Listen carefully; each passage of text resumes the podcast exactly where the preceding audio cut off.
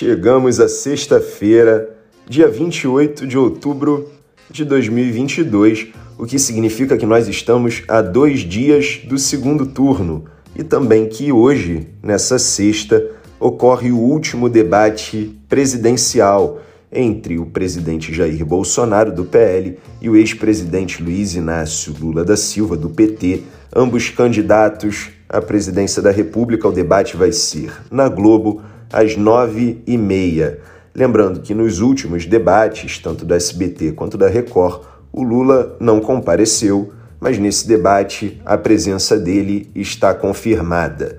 Eu sou Maurício Ferro, eu sou criador e diretor do Correio Sabiá e a partir de agora eu vou falar para você essa e todas as outras notícias essenciais para que você comece o seu dia voando em até 10 minutos.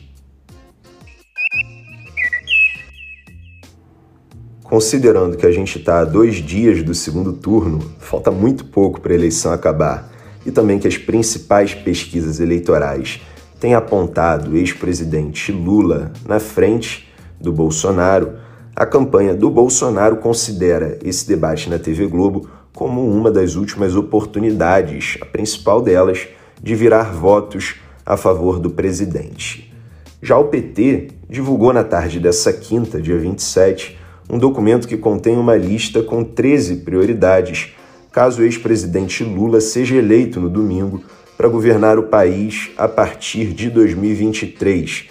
Esse documento se chama Carta para o Brasil do Amanhã e lista como o partido pretende implementar suas políticas em 13 diferentes tópicos, como desenvolvimento econômico com investimentos, ou desenvolvimento social com trabalho e renda, aponta as diretrizes para o desenvolvimento sustentável e para a transição ecológica, as diretrizes para a educação, enfim, o partido lista uma série de medidas em cada um desses 13 itens. Nesse documento, o PT também colocou a responsabilidade fiscal como um dos seus compromissos. E nesse sentido, essa carta que o PT divulgou na quinta-feira acaba se assemelhando àquela carta ao povo brasileiro, que foi aquele documento que o Lula divulgou no passado para acalmar o setor econômico. Mais uma vez, a estratégia surtiu efeito. Depois desse aceno, depois da divulgação dessa carta nessa quinta-feira, o mercado financeiro ficou mais animado. Logo depois da divulgação, como eu estava falando, o Ibovespa subiu quase 3% e o dólar perdeu ainda mais força do que já vinha perdendo ao longo do dia. E no final, o Ibovespa fechou em alta, só que um pouco menor. Mesmo assim, foi uma alta expressiva de 1,66%, que levou o índice aos 114.640 pontos, enquanto o dólar também caiu forte, caiu 1,39%, fechando cotado a R$ 5,31. Lembrando que essa não foi a primeira carta que o Lula divulgou nessa eleição. O ex-presidente também já fez sinalizações ao eleitorado evangélico, comprometendo-se com pautas conservadoras caso seja eleito. Esse costuma ser um eleitorado que tradicionalmente faz parte da base de apoio do presidente Jair Bolsonaro.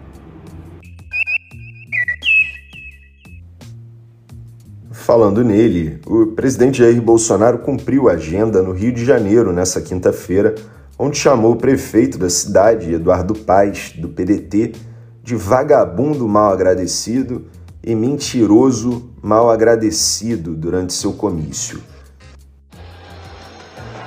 Como tá cheio de processo por aí, tá buscando uma escola lá junto ao ladrão, para não ser condenado no futuro. Ele recebeu recursos federais.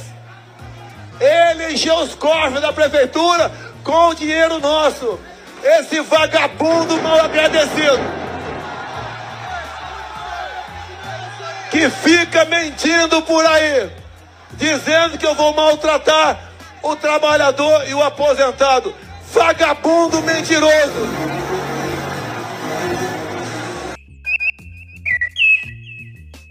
Na sua conta no Twitter, o prefeito Eduardo Paes chamou Bolsonaro de desqualificado incompetente e lembrou que o presidente apoiou Nas palavras do Eduardo Paes, o juiz safado para governador e o bispo incompetente para prefeito.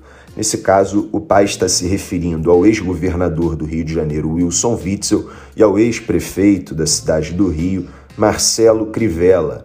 Nos dois casos, o Bolsonaro apoiava os adversários do Eduardo Paes. O prefeito do Rio de Janeiro também afirmou que o governo federal não transferiu recursos devidos à prefeitura e disse que o Rio de Janeiro vai mandar o Bolsonaro de volta para casa e que o presidente não gosta do Rio de Janeiro. Já que a gente está falando desse jogo de apoios, digamos assim, quem apoia quem nesse segundo turno da eleição, vamos a uma outra notícia relacionada a isso. O fundador do Partido Novo, João Amoedo, informou nessa quinta-feira, dia 27, que recebeu com surpresa e indignação, palavras dele, um pedido da legenda, da legenda que ele ajudou a fundar, para expulsá-lo por ter declarado voto no ex-presidente Luiz Inácio Lula da Silva no segundo turno. A gente fez uma ampla cobertura desse caso do Amoedo e da sua declaração de voto no Lula no segundo turno. Então, se você quiser mais informações, eu recomendo que você acesse o nosso site, é www.correiosabiá.com.br e o link está aqui na descrição do episódio desse podcast. Agora a gente muda um pouco de assunto, porque o desemprego no Brasil, oficialmente chamado de taxa de desocupação, caiu para 8,7% no trimestre móvel de julho a setembro de 2022. Esses são os dados da PNAD Contínua, a pesquisa nacional por amostras de domicílio feita pelo IBGE, o Instituto Brasileiro de Geografia e Estatística. O recuo na taxa de desocupação foi de 0,6 ponto percentual em relação ao trimestre imediatamente anterior, de abril a junho de 2022, quando a taxa era de 9,3%. Com esse recuo, a taxa de desocupação, ou seja, o desemprego no Brasil, chegou ao seu menor nível desde 2015. Enquanto isso, o Banco Central Europeu elevou a taxa básica de juros nessa quinta-feira para o seu maior patamar desde 2009. A elevação foi de 0,75 ponto percentual. Lembrando que em julho desse ano, o Banco Central Europeu fez o seu primeiro aumento da taxa de juros desde 2011 e desde então houve mais duas elevações da taxa consecutivas. E por hoje é só. O nosso episódio fica por aqui. Mas eu lembro a você que a gente vai continuar ativo em todas as nossas redes sociais, arroba Correio Sabiá. Inclusive te convido, caso você ainda não siga, te convido a seguir e compartilhar o nosso trabalho marcando a gente para que mais pessoas possam ter acesso à informação confiável nesse momento tão importante.